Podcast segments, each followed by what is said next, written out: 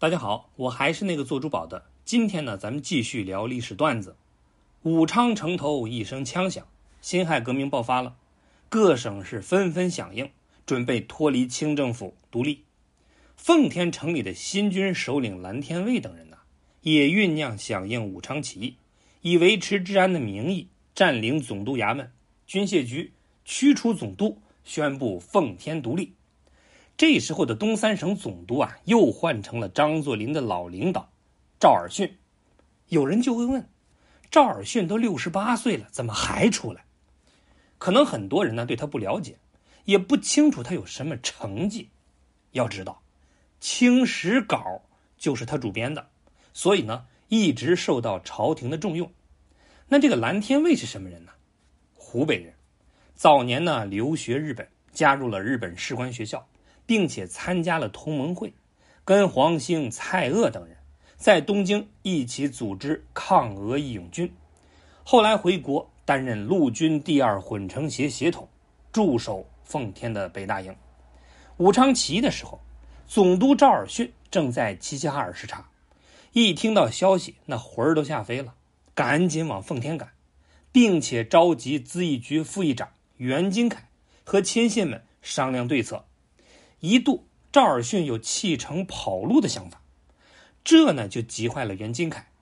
你堂堂的三省总督，一枪没放你就跑，赶紧是跪下来求赵尔巽一定要留下来，并且建议重用张作霖，调他过来护主。虽然情势危急，但是赵尔巽呢也深知张作霖的本领，他绝不会把奉天城交给这个既有野心又诡计多端的张作霖。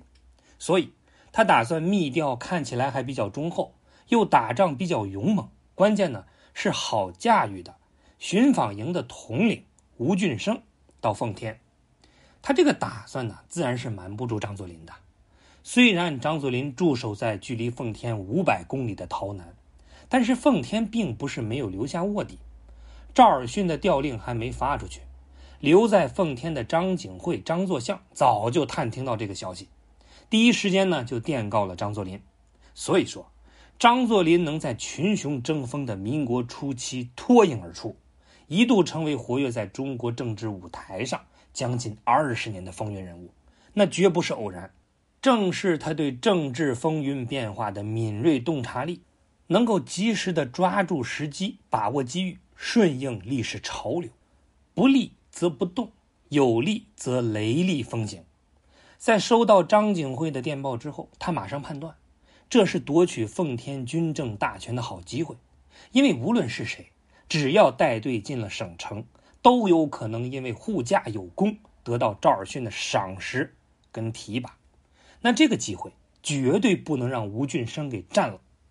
张作霖是当机立断，亲率五百精锐骑兵先出发，昼夜兼程的直奔奉天，剩余部队随后跟进。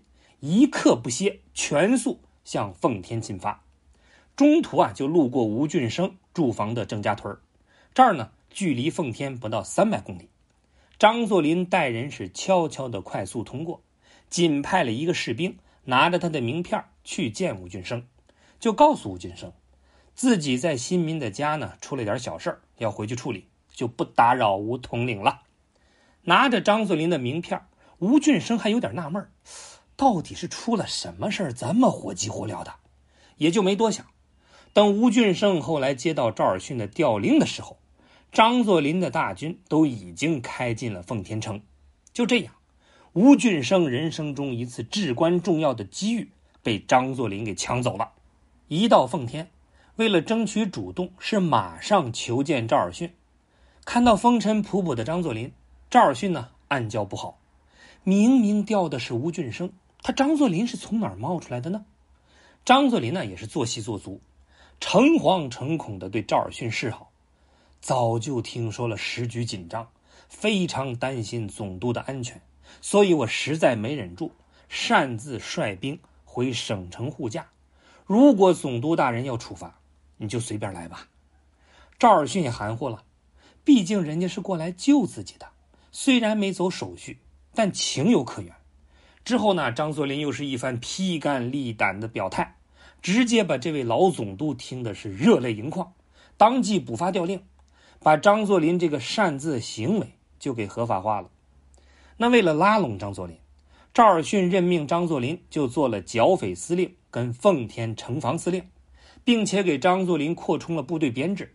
这回，张作霖是足足的管理十五个营，手下将近五千人。此时的张作霖呢，俨然就成了奉天最具实力的军事首领之一，而能跟他抗衡的，也只有新军首领蓝天卫。有了张作霖这个坚强后盾，自然赵尔巽等人就有了跟革命党人对抗的信心和勇气。就在武昌起义后的第十二天，赵尔巽在奉天召开了新旧军将领的会议，讨论时局跟未来东三省的走向。开会这天呢。人都到齐了，张作霖最后才两手托着一个羊肚毛巾包姗姗而来。等到了座位上，他又小心翼翼地把毛巾放到了桌子上。在场的人呢，都是一脸的茫然：什么东西这么小心翼翼，还包着？赵尔巽心里也犯嘀咕。不过嘀咕归嘀咕，大会还得开呀。赵尔巽是大放厥词，就说这个武昌起义是叛乱。还说这个清政府呢，正在派大军平叛，不久就可以扫平他们。东三省作为清王室的老家，我们必须拥护朝廷，不要受叛乱影响。他这番话呀，自然让新军将领们非常的不满意。眼瞅这个气氛是越来越僵，赵尔巽是话锋一转：“当然啦，识时务者为俊杰嘛，咱们也要见机而行。那我的意思是，东三省最好不动声色。”什么态咱们也不表，首先啊，工作就是保境安民，这个宗旨，我相信各位都不会反对吧。最后，这个老头啊还发扬了一下民主，我提议，今天咱们表决一下，谁赞成，谁反对，赞成的举手。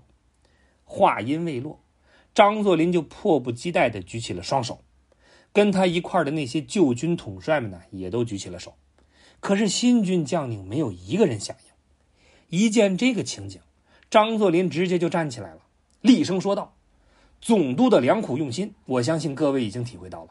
如果大家不接受总督的好意，那么今天屋里的人只有同归于尽，谁也别想活着给我出去。”说完呢，把那个毛巾的包往桌子上推了推。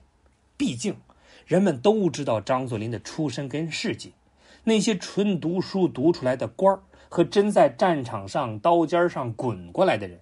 那是有本质区别的。一时间，新军将领是都被唬住了，包括那位蓝天卫，因为所有人都觉得，既然张作霖能说出这样的狠话，那绝对不是危言耸听，他干得出来。没准那个毛巾包里就是个炸弹。来日方长，这时候就别冲大辈了。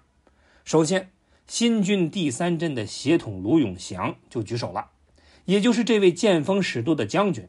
后来呢，成了皖系的骨干，甚至还做到了浙江督军。而他的儿子卢小嘉和张作霖的儿子张学良等四个人呢，被称作“民国四公子”。在卢永祥的带领下，其他新军将领也都是举手表示赞成。赵尔巽的保境安民主张就这样被强制通过了。事后，这个赵尔巽呢，也是一头汗的就找到了张作霖，在表示感谢之后，他也好奇。那个毛巾包里到底是什么东西？张作霖是随手往桌子上一抖落，两个香烟筒子就滚了出来。那第一次夺权宣告失败，但是蓝天卫等人并不死心，随后又召集各界人士成立了奉天国民保安会，希望以和平的方式逼走赵尔巽，达到东三省独立。这次呢，赵尔巽又找来了张作霖商量，很快。一个周密的计划就出炉了。